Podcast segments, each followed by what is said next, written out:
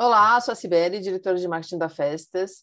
Hoje a gente vai falar sobre meditação e neurociência. Na realidade, a meditação é um tema que vem tomando um certo corpo aí, no, principalmente no mercado corporativo, é, muito aliada a alívio de estresse, tensão, uma prática de uma vida mais integrativa, que tem a ver com alimentação, yoga. Até existe uh, estudos que foram feitos com monges budistas foram feitas pesquisas para mapear o cérebro dessas pessoas que praticam meditação o dia inteiro, que têm um estilo de vida focado para a espiritualidade, para verificar como é que é o tipo de hum, comportamento das sinapses, das circuitarias de, desse cérebro, como é que ele funciona para replicar esse modelo para a vida moderna. Não sei se é possível. E hoje a gente está com a Débora Garcia aqui, que é especialista em desenvolvimento humano, e ela vai contar para a gente um pouquinho o que, que é meditação, Débora. Eu queria pedir para você se apresentar e dizer para a gente se meditação é só parar, ficar em posição de lótus e ficar falando on. Olá, gente, muito obrigada pelo convite, estou muito feliz de estar aqui com vocês. Eu trabalho com desenvolvimento de pessoas, né? Sou palestrante, mentora profissional e atendo empresas ajudando as pessoas a encontrarem novas formas de fazer as coisas, tanto dentro como fora, porque a gente é como uma pequena empresa, a gente tem departamentos internos e às vezes eles estão disfuncionais. A meditação ela vem também como esse recurso de treinar a gente para ser mais funcional. E aí daqui a pouco a gente vai diferenciar um pouco, né? Porque você falou uma coisa bem legal, Sibeli, que é a busca da meditação nas empresas para gerenciar estresse que não tem nada a ver com a busca da meditação lá na base, de onde ela vem, né? Que é uma busca por é, iluminação espiritual. Daí a gente já começa a ver que a nossa meditação ela é bem diferente daquela meditação de 4 mil anos que vem lá do Oriente. Então, meditação é só fazer om, porque quando você está sentado, às vezes, num parque, meditando, até as crianças, Sibeli, passam gritando om, eu não sei nem como que elas sabem isso, porque elas nunca fizeram. Na verdade, meditar, se a gente for pegar a base da meditação, eu falo umas coisas bem engraçadas, que eu falo que a feijoada, você tem a feijoada vegana, a feijoada leve e a feijoada pesadona, certo? Mas todas as feijoadas têm um elemento, se ele não tiver, não é feijoada, que é o feijão preto.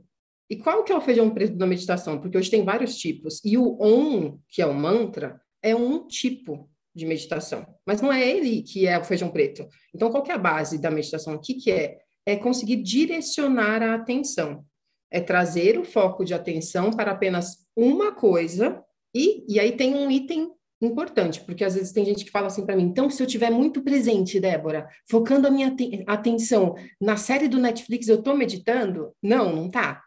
Porque tem uma coisa que é essencial, que é ter desligamento da lógica. Você não pode racionalizar aquilo, analisar, avaliar. Então, é direcionar a sua atenção para apenas uma coisa com o desligamento da lógica. Então, é um estado de presença, é um momento que você escolhe para estar só com você. E Débora, quando a pessoa medita, e aí eu não sei se na meditação, tipo feijoada light, feijoada vegana ou feijoada hardcore, mas quando a pessoa medita, muda alguma coisa em, em tipo de ondas cerebrais para aliviar a ansiedade, para aliviar estresse? Como é que funciona isso? Ela realmente funciona para dar essa acalmada? Então, você sai daquela reunião que você quer matar todo mundo, somente o chefe, né? E você ali medita e tá tudo resolvido? É assim? Ela vai muito além da. Ela muda, sim, ondas cerebrais, mas se a gente for pensar em estresse, todos esses nossos objetivos modernos, ela vai fazer modificações de construir novas sinapses no cérebro, vai ter liberação de neurotransmissores, porque essa sensação de calma, a meditação é a única prática que ela vem da filosofia, que ela vem da religiosidade, que é muito pesquisada no, no meio científico certo? Ninguém vai ficar pesquisando se você, por exemplo, faz um movimento na sua oração. Então, a meditação é a única prática que foi muito pesquisada e que não é só a sensação, ah, é gostosinho, ela funciona porque ela me deixa calminha. Não, ela tem ações biológicas, a gente sabe que é, emoção é fisiológica, né? A meditação tem ações dentro do seu cérebro. Enquanto você, teoricamente, está de olho fechado não fazendo nada, ela está fazendo muita coisa dentro da sua cabeça. Então, ela te acalma sim, mas não porque você parou de, de se estressar. mas porque ela está mexendo dentro de você fisiologicamente.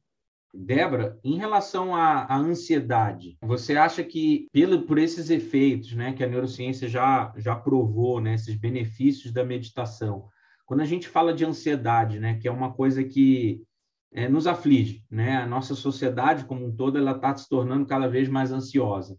Você vê algum benefício direto de impacto da pessoa que medita para diminuir aí esses efeitos da ansiedade? Sim, a gente pensando que a gente está aqui no no topo, né?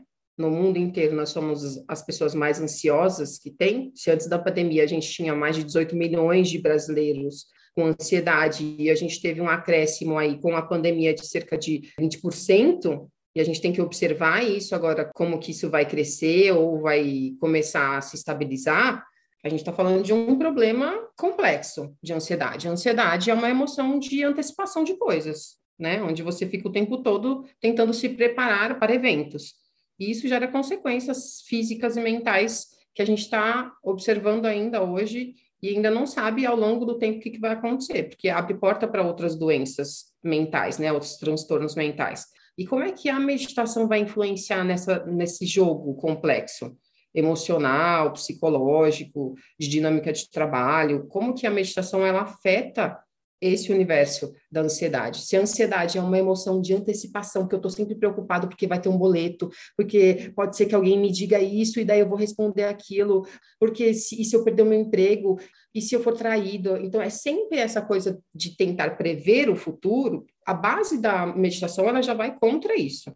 Que, independente do, de estar ali, não só na hora da prática, a base da meditação, ela traz uma vida presente que é enquanto a gente está aqui agora, por exemplo, você que está nos ouvindo, talvez a sua mente já tenha saído 10, 15, 20 vezes pensando em outras coisas que não tem nada a ver com o que a gente está fazendo aqui, que é a compra do supermercado, se você vai se atrasar, o que, que você vai fazer amanhã. Então, a meditação, ela faz um movimento contrário, que é enquanto eu estou aqui, a minha mente está aqui e as minhas emoções estão aqui. Isso daí já vai inibir a ansiedade por si só. E quando a gente sabe que a ansiedade vai ativar todo um circuito, por exemplo, de eixo HPA, que é o eixo do estresse. Toda vez que você fica. Aí a pessoa fica ansiosa uma vez por semana. Ok, ela ativou esse eixo uma vezinha naquela semana. A pessoa fica ansiosa uma vez por dia. Beleza, ela ativou uma vez por dia. Não, ela fica três, ela de manhã ela tem um gatilho, à tarde ela tem um gatilho, à noite ela tem outro. Ou seja, Olha quanto circuito, quanto estresse, quanto neurotransmissor, quanta coisa que ela vive envolvida com aquilo. A meditação ela vai fazer um movimento oposto. Quando eu estou no estado ansioso, eu tenho dificuldade de me concentrar, né? Não é porque eu não quero, eu não consigo. São circuitos opostos do meu cérebro. Ou eu foco a minha atenção, ou eu sou produtivo, ou eu estou ansioso. Então a meditação, ela vai fazer o quê? Ela vai trabalhar uma parte aqui, córtex pré-frontal, que é exatamente o que vai inibir esse circuito todo de ansiedade. Então, ao mesmo passo que eu vou liberar muito cortisol quando eu estou ansioso, quando eu medito, eu vou liberar melatonina, que é o oposto, certo? Ou tem muito cortisol, ou tem melatonina, percebe? Tem um balanço biológico da meditação que vai além dessa sensaçãozinha que me acalma. Ela vai lutar, entre aspas, contra a ansiedade por dentro, não só porque você se sente mais tranquilinho na prática, na verdade você se sente mais tranquilinho justamente porque ela tem essa circuitaria aí toda bioquímica acontecendo dentro da gente. Débora, eu li que a meditação provoca um efeito físico na massa cinzenta e que ajuda a combater a degeneração cognitiva. Para quem não sabe, a massa cinzenta é onde do nosso cérebro é onde estão os núcleos dos nossos neurônios. Então isso é é, é, incrível, porque a gente acha que a, gente só vê os efeitos, mas lá por dentro está tendo uma revolução, né? Está acontecendo um monte de coisa que a gente só percebe um efeito mais é o, a melatonina aí do, o soninho, a calma, tal, mas por dentro a gente está tá sendo reconstruído, né? Isso é muito interessante, porque o que, tudo que a gente não quer é chegar numa idade avançada com problemas cognitivos. Eu acho que é, acho que é o medo de todo mundo, né? Não, exatamente. Eu acho muito legal trazer essa percepção de que meditar, enquanto você está achando que você está perdendo seu tempo, 15 minutos sentado, de olho fechado, o seu cérebro está trabalhando igual um burro de carga e está te trazendo um monte de benefícios. Então, é mudar essa, esse olhar de, ai meu Deus do céu, eu não tenho tempo para meditar porque eu sou muito ocupado. Você fala, o que, que você vai fazer? A gente que fala um pouquinho aqui de, de cérebro, o que, que você vai fazer que vai aumentar a massa cinzenta? Fala para mim, qual é a outra coisa que você faz assim, que você fala assim, não, estou fazendo, estou fazendo uma musculação do meu cérebro. Não faz, né? Não, pelo menos a maioria das pessoas não tem esse, esse pensamento. É que é difícil a pessoa pensar em fazer uma meditação a médio e longo prazo no sentido assim de, ah, eu estou pensando em não envelhecer o meu cérebro. Mas você ganha esse bônus. Eu acho que é mais, as pessoas buscam mais para não ficar tão estressadas e, e ter bem-estar e qualidade de vida, mas ela vai ganhar esse bônus aí de ter um, sendo bem simplista, né? Ter um cérebro que não vai envelhecer tanto e que vai correr menos risco de ter problemas aí de, de demências e tudo mais. É, a gente vê muito o efeito imediato, né? Assim como, a, a, por exemplo, praticar atividade física. A gente sabe que a, prática de atividade física ajuda também na, na circulação sanguínea e ajuda a, o nosso cérebro estar tá mais enriquecido de, de sangue e tal. E isso estimula a nosso, nossa cognição. Mas a gente, quando a gente pratica atividade física, a gente pensa assim: ah, não, eu quero emagrecer, eu quero ficar fortinho, eu quero ganhar massa muscular, a gente não pensa nos benefícios que é também interessa. A gente acaba não, não pensando nisso a longo prazo. E fazendo só um paralelo aqui em, entre meditação e religião, Débora, eu, há uns dois anos atrás, eu fiz um curso de meditação védica, que é associada à Vedanta foi incrível. Acho que até já comentei com o João, foi uma experiência assim bem diferente que parecia que eu não sei se é a mesma linha que você pratica, que você ministra, mas parecia que eu estava em transe. Era a sensação que eu tinha, assim, até de, de sentir membros do corpo se mexendo involuntariamente. Foi uma experiência bem legal, só que, como você falou, eu fiz esse curso, pratiquei, era um processo, e no final acabou e acabou ali o meu, a minha empolgação. Deveria ter continuado, porque hoje, para eu retomar, eu teria que fazer o curso de novo. É possível meditar sem esse viés religioso? Sim, hoje é. Nunca foi. Se a gente for olhar a história, nunca foi. Porque a meditação ela sempre esteve inserida não dá para negar, mesmo que você hoje faça uma prática laica, que hoje eu ensino uma prática laica. O que significa isso? Significa que ela não tem a característica religiosa. Então, você vai ter a sua religiosidade ou não vai ter, e você pode meditar. Só que isso nunca foi assim. Ela, o berço dela é a filosofia e a religiosidade. É de lá que ela vem. E hoje a gente tem a oportunidade aqui de fazer uma prática independente da sua religião. Mas, Débora, e daí? Qual que é a diferença? Tem diferença? Tem diferença. Sendo muito séria, tem diferença. Por quê? A pessoa que vai praticar dentro de uma filosofia, como você fez no Vedanta, essa prática ela está envolvida com uma indumentária de diversas crenças, de visão de mundo, de postura de enquanto ser humano, que a meditação laica ela é diferente. Ela vem mais num modelo de autogestão, de como gerir a si mesmo, de como ter mais habilidade emocional, mas ela não vai te trazer a crença, por exemplo, do desapego material percebe? Ela não vai te levar na busca da iluminação espiritual. Uma coisa bem legal aqui. Ah, eu fiz uma viagem astral. Todo respeito. Só que não é meditação. Tem muita coisa que a gente vê por aí que se fala hoje, principalmente, né? Tem gente que fala assim, ah, para que você vai pagar? Tem meditação na internet. Tem muita coisa que a pessoa fala que está ensinando uma meditação e não é meditação. Entra no YouTube, tem um montão de coisa lá, meditação do não sei o quê. Gente, é legal, é incrível. Pode ter vários benefícios, mas não é meditação. Meditação tem determinadas características.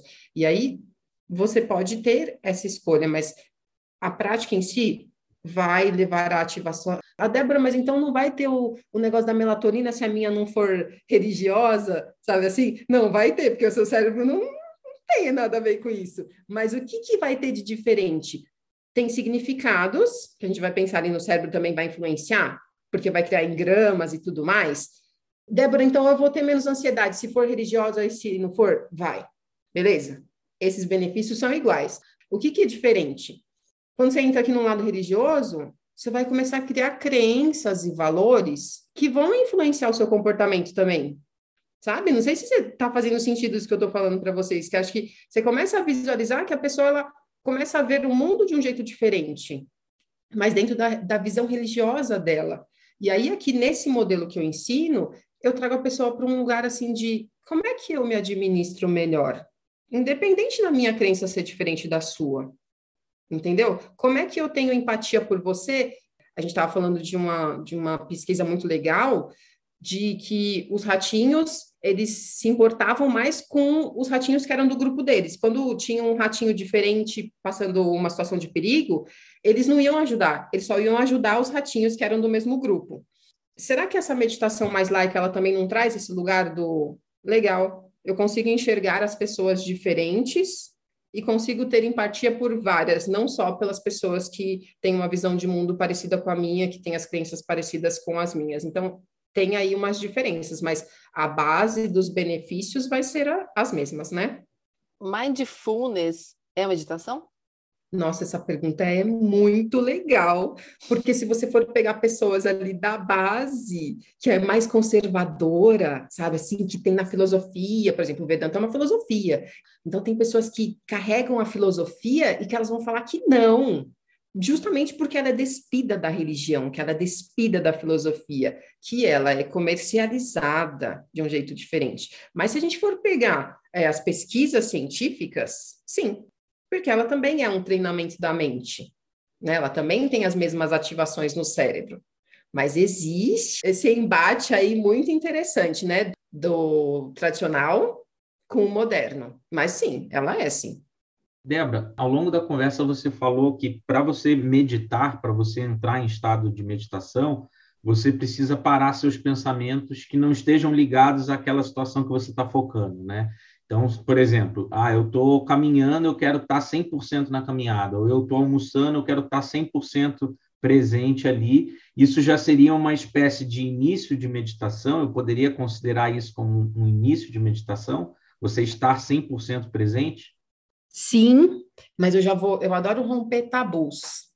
Já vamos derrubar esse muro aqui dessa ideia. Na verdade, não é que você para, tá certo? Os pensamentos. Quando você está assim totalmente presente, você sai menos. Agora, essa ideia, e é por isso que muitas pessoas, João, não meditam, porque elas falam assim para mim: Ai, é porque eu tenho a mente muito agitada, entendeu? Meditação não é para mim, eu não consigo parar os meus pensamentos. Daí eu já vou dizer para você que está aqui com a gente, né? Quem está aqui acompanhando o podcast. Gente, cessar 100% dos pensamentos, eu espero que você não cesse, porque infelizmente você vai ter morrido. Neurofisiologicamente falando, quando você escuta um áudio da pessoa falando assim, agora você vai parar todos os seus pensamentos. E eu penso, não, espero que não, espero que não parem, né? Porque você vai morrer. Neurofisiologicamente falando, não, não é possível. O que é possível, João? Quando eu estou mais presente, eu reduzo esse fluxo, que até um lado mais oriental, eles falam assim, que é a mente de macaco, que é a mente que pula o tempo todo de um galho para o outro. Então, eu quero reduzir essa mente extremamente agitada. Então, eu vou diminuir a quantidade de pensamentos e a velocidade que eles chegam, que isso também reduz a nossa produtividade no trabalho. Ai, eu preciso parar os meus pensamentos, eu preciso ser calmo para meditar.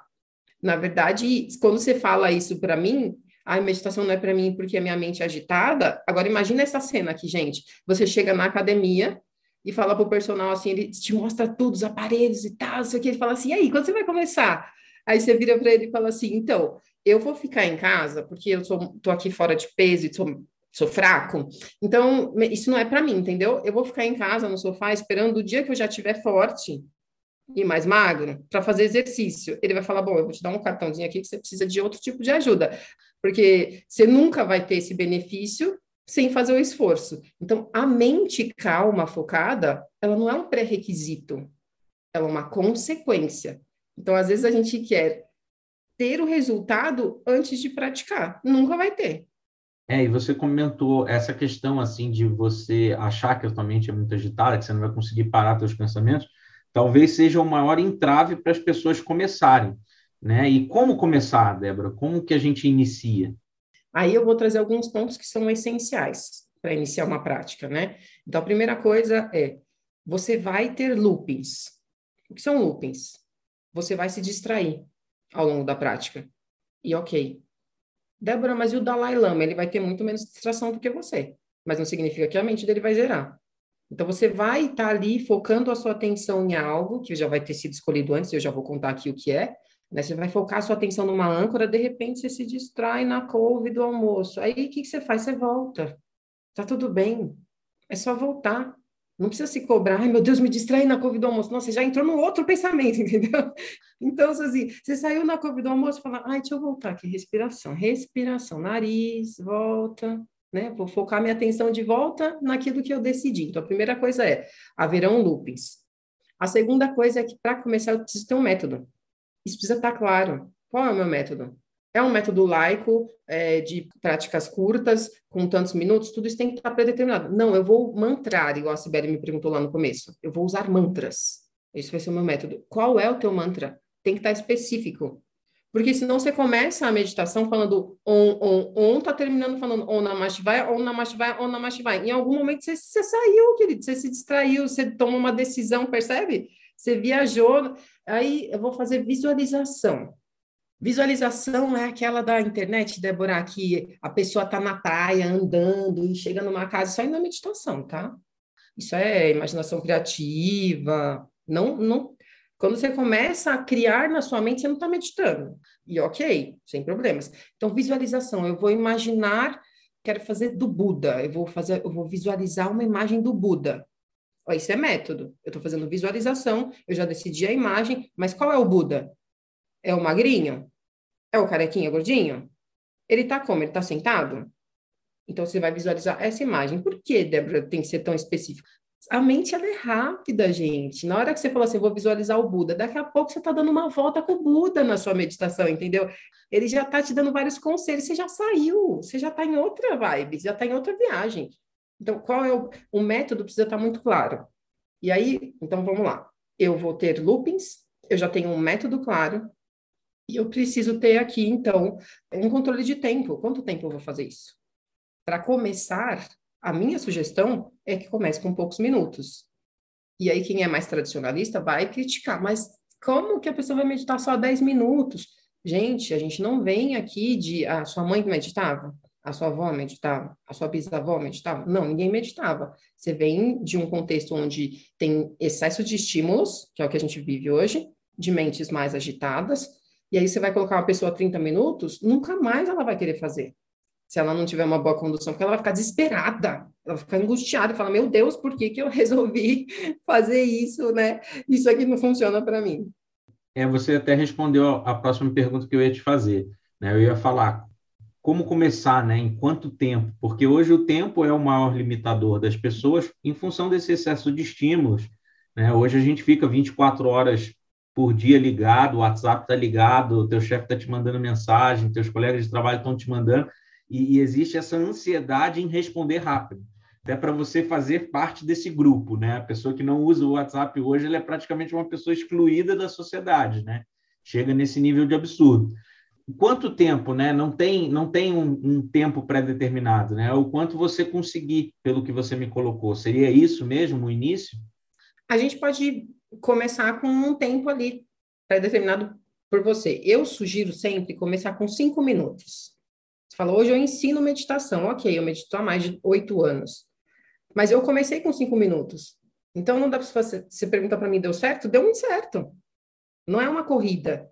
E, João, eu, quando dou palestras e quando eu dou treinamentos, a primeira pergunta que eu faço é: você tem cinco minutos? E nunca, nunca uma pessoa me disse que não tinha cinco minutos.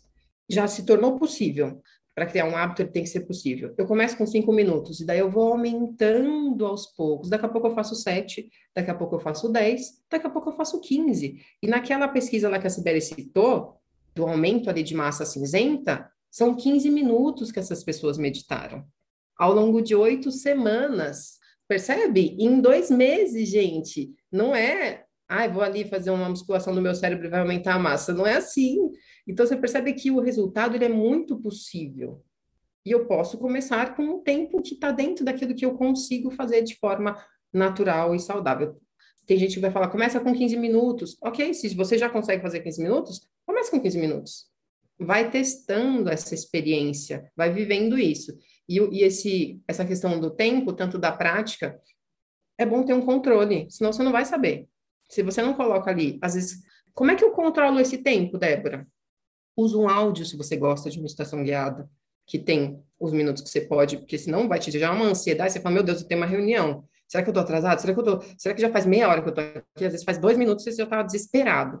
Coloca um alarme suavezinho ali, ó, para tocar daqui cinco minutos, para você estar tá entregue para a sua prática. Você está ouvindo mais um episódio do canal 30 Minutos de Neuromarketing. Queremos que você mergulhe com a gente no mundo da neurociência aplicada a negócios. Nossos podcasts são sempre conduzidos por nossos especialistas em neuromarketing, Cibele Marques de Souza e João Pentanha. Vamos começar?